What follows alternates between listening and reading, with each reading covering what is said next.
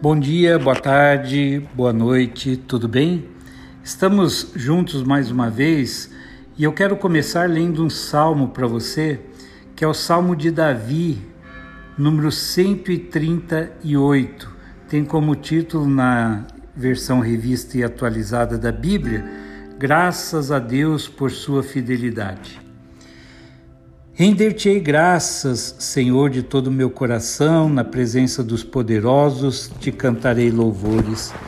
Prostrar-me-ei para o teu santo templo e louvarei o teu nome por causa da tua misericórdia e da tua verdade, pois magnificaste acima de tudo o teu nome e a tua palavra.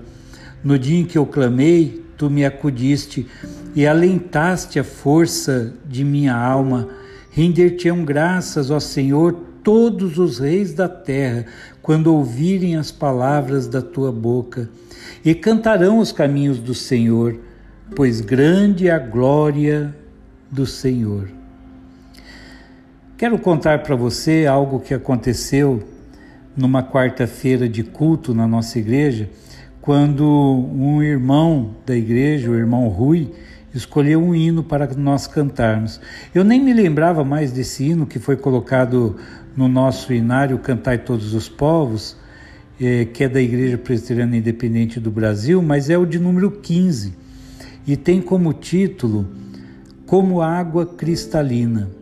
Sua melodia é maravilhosa, a letra nos remete a uma carência, a uma dependência de Deus fora do comum. Essa é a letra do hino. Como água cristalina de um rio que vai para o mar, a minha alma vai a ti só para te adorar e cantar tua bondade, meu Senhor, meu bom Jesus. Aleluia! Dá a minha alma ao Senhor louvor. Assim como a relva verde na encosta da montanha, o meu amor diante de ti do mesmo modo se esparrama. Se apegando em tua grandeza, minha rocha, meu Jesus, Aleluia! Dá minha alma ao Senhor louvor. Como a abelha necessita do néctar de uma flor, eu não sobreviveria longe de ti, ó meu Senhor, pois tu és o meu auxílio, minha vida, minha paz. Aleluia! Dá minha alma ao Senhor louvor. Quando cantamos esse hino numa quarta-feira de poucas pessoas na igreja, Lembrei-me de sua letra e, mais ainda, fui tocado profundamente por algumas verdades incontestáveis, as quais gostaria de compartilhar com você hoje. Principalmente nessa quarta-feira, eu estava extremamente cansado. Eu faço parte da diretoria do Presbitério de Ourinhos, que é a junção de várias igrejas de uma região, e nesse dia, depois de uma reunião administrativa cansativa, eu e um outro pastor recebemos a notícia de um pastor muito conhecido por todos nós que naquela mesma quarta-feira havia tirado sua própria vida. Pensamos mais um. Aquela notícia nos deixou muito tristes. Quando muitos se esforçam para sobreviverem num leito de enfermidade e dor, mais um homem sucumbiu à dor e ao desespero que gritavam dentro dele.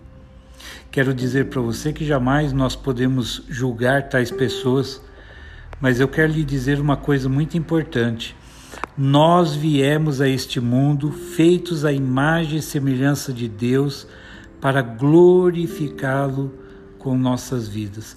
Por pior que seja a situação que você esteja vivendo, é sempre a melhor opção glorificar aquele que nos fez a sua imagem e semelhança ele é o autor da vida.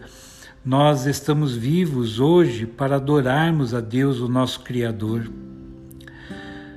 Um apresentador de televisão muito famoso, acometido de um câncer, quando ficou sabendo da notícia, disse: Você nunca saberá que Deus é tudo o que você precisa até que Ele seja tudo o que você tenha.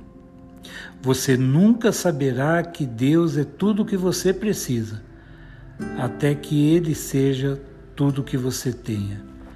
Com amor, Reverendo Marcos Gomes.